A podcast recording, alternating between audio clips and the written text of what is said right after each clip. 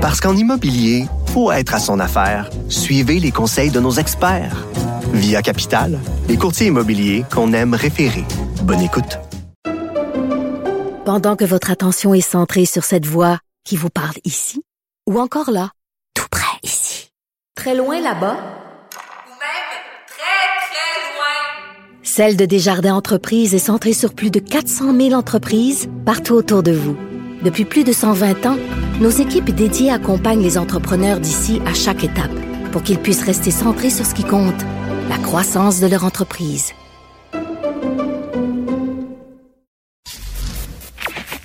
Sophie Durocher. Sophie Durocher. Sophie Durocher.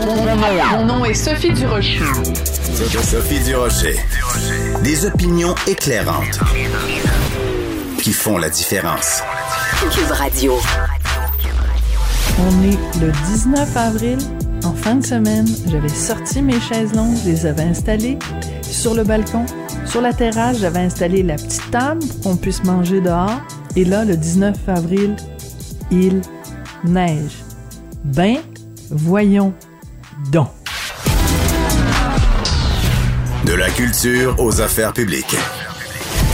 Vous écoutez Sophie Durocher. Cube Radio. Vous avez peut-être vu la semaine dernière euh, dans le Journal de Montréal, Journal de Québec, un texte vraiment percutant avec le titre suivant Son proxénète amené en tôle sous ses yeux. On nous racontait l'histoire de Tricia Murray qui a euh, vu son proxénète donc euh, amené en prison sous ses yeux. Ça faisait deux ans qu'elle faisait des démarches et euh, ben, il est finalement en prison, cet homme. On va parler avec euh, Tricia Murray, donc survivante d'exploitation sexuelle, qui est maintenant militante pour une aide rapide pour les survivantes. Madame Murray, bonjour. Oui, bonjour, Madame Durocher. Euh, votre histoire a beaucoup marqué les esprits parce que euh, vous étiez présente, donc quand euh, la juge a rendu sa sentence, et aussi parce que la juge vous a rendu hommage en vous disant que vous étiez tenue debout. Comment vous êtes sentie, Madame Murray, quand cet homme-là, ce proxénète, a été condamné à la prison?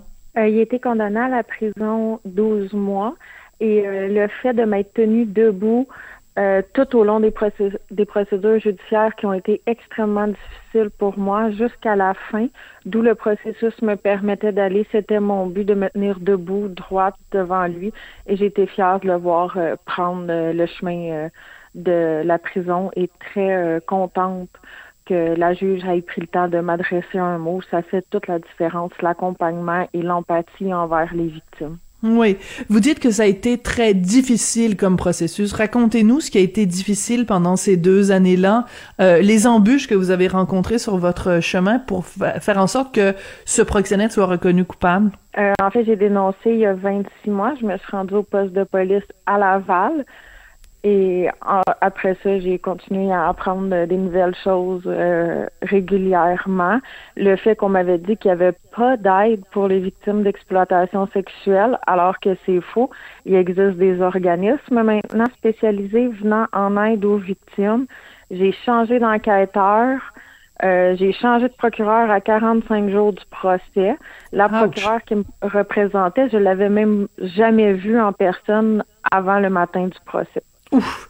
Comment vous auriez souhaité que ça se passe différemment? Qu'est-ce qui aurait dû être fait pour que vous soyez plus euh, confiante, disons, dans le système de justice? Euh, une meilleure communication, une meilleure compréhension au niveau des enquêteurs, ça serait important. Puis la même personne du début jusqu'à la fin. Puis quand on va au poste de police pour dénoncer, ça serait bien que les policiers sachent qu'il y a des maisons euh, d'hébergement comme la sortie ou euh, éventuellement euh, à Québec, il va en avoir une aussi. Sinon, à l'externe, je sais qu'il y a la clé. Mais moi, on m'avait pas dit ça. Il a fallu que je cherche les ressources moi-même. Puis ensuite, il n'y avait pas de communication. Des fois, j'étais la victime et des fois, j'étais le témoin. C'est très difficile de naviguer là, entre les deux et euh, d'avoir une communication difficile avec les enquêteurs. Pour moi, ça a été euh, un choc. Ça a été un choc.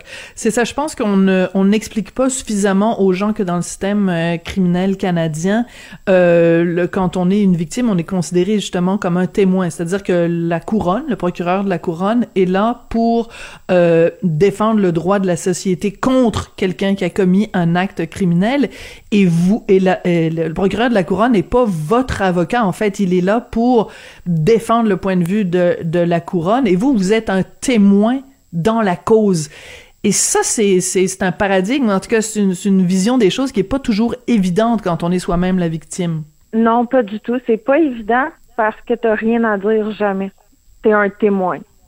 Comme l'entente qu'il y a eu, euh, qui a fait que monsieur a plaidé coupable, ça veut pas dire que moi j'étais d'accord, tu sais. Mais mm-hmm. c'est ce que la couronne juge bon.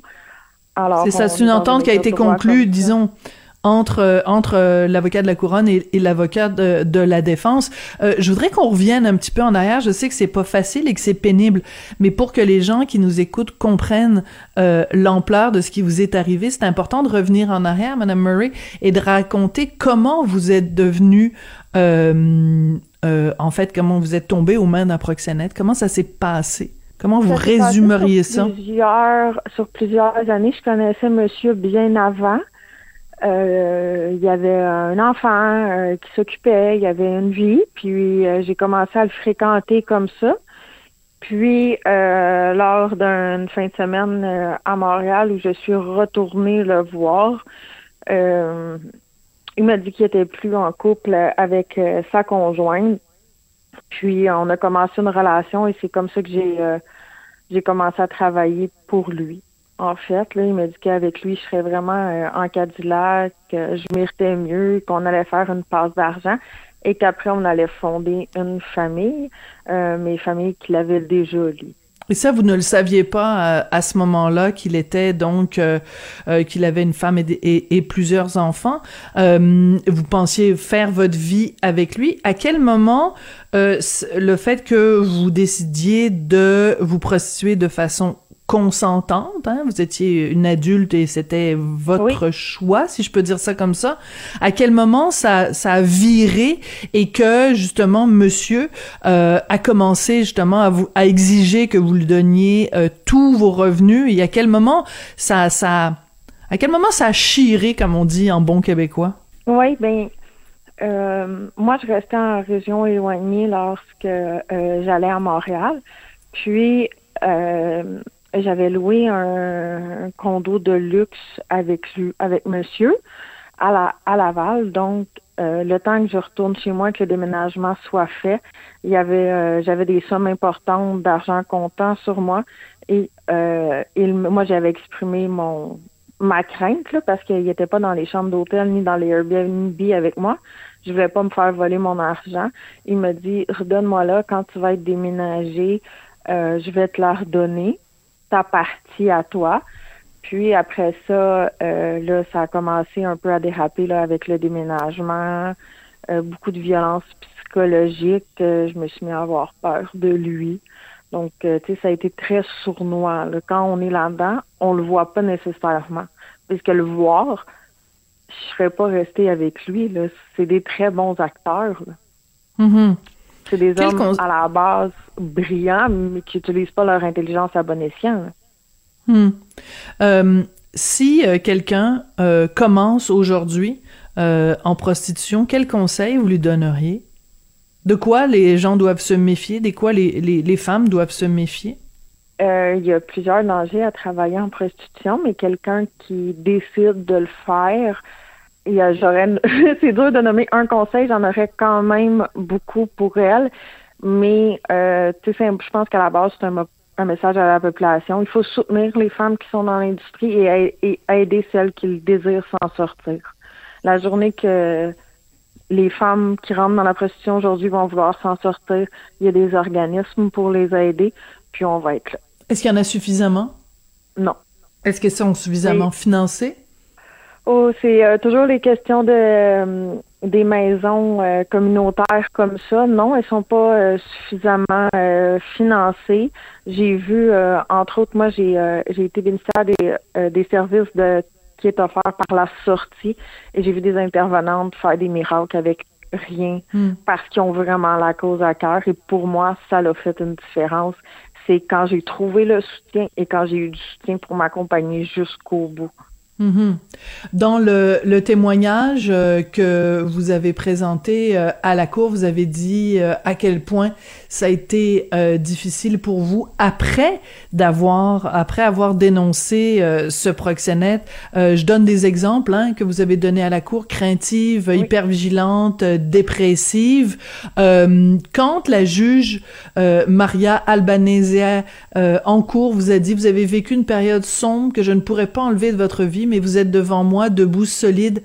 Sentez-vous forte avec ce que vous avez accompli. Comment vous avez accueilli ces mots-là? Oh, à bras grands ouverts parce que euh, c'est important qu'on rappelle aux femmes qu'elles portent plainte, qu'elles sont fortes, qu'elles sont capables et qu'on les soutienne. Euh, moi, j'ai eu du soutien. Euh, la semaine avant, je voulais retourner chez moi puis j'abandonnais tout. J'étais comme, je vais pas faire ça, c'est impossible. Mais il y a eu des gens qui ont été là pour me soutenir puis pour avoir confiance en moi. Fait qu'une juge vienne me dire ça, c'est vraiment important après tout ce que j'ai traversé. Ça m'a aidé à croire encore un petit peu euh, à notre système de justice. En même temps, il a été condamné, euh, je dirais, seulement à un an. Euh, est-ce que vous y pensez à ça au jour où, où il va sortir? Euh, Est-ce que est-ce que c'est une crainte ou vous préférez vivre euh, au jour le jour en vous concentrant sur euh, le moment présent? Est-ce que vous êtes capable de faire ça? Euh, non, je suis pas capable à temps plein. là. C'est sûr que j'y pense parce que euh, avec le système de libération conditionnelle euh, au pays, euh, il, il fera pas 12 mois. Là. Fait que ça peut devenir très court le temps qu'il fasse en prison. Donc oui, j'y pense et oui, j'ai des craintes parce que il y a déjà eu des ratés avec le système de libération conditionnelle, puis ça reste une crainte que ça arrive et que monsieur soit libéré trop vite, puis qu'il recommence à aller euh, exploiter euh, des, euh, des femmes. Donc votre crainte c'est qu'il exploite d'autres femmes ou votre crainte c'est qu'il s'en prenne à vous? Les deux. Parce que le sentiment de sécurité, il revient pas instantanément quand il est déclaré coupable. Quand je rentre chez moi ou quand ça reste là, c'est pas magique du jour au lendemain. C'est une étape dans mon processus, mais c'est pas euh, la dénonciation puis le process, c'est pas le remède miracle à la guérison de mon trouble du stress post-traumatique. Euh, dans ces causes-là, habituellement, le nom de euh, la victime, euh, il y a des ordonnances de non-publication. Vous, vous avez témoigné donc à visage découvert maintenant. Vous avez demandé donc qu'on vous identifie. Pourquoi vous avez choisi, justement, il y a une photo de vous, on connaît votre nom. Ça aussi, c'est un acte de courage de décider de, de montrer votre, de vous montrer à visage découvert. Pourquoi vous l'avez fait, Tricia? Euh, c'est important pour moi de prendre la parole puis euh, d'encourager des victimes qui hésitent à s'en sortir à appeler euh, les organismes nécessaires. Puis euh, c'était important pour moi, c'était comme une reprise de pouvoir. C'est Mm. toujours moi qui ai eu les conséquences des actes criminels qu'il a commis. Euh, puis c'était comme quand ils ont passé les menottes, sa prison à lui co- commençait, la, euh, la mienne prenait fin.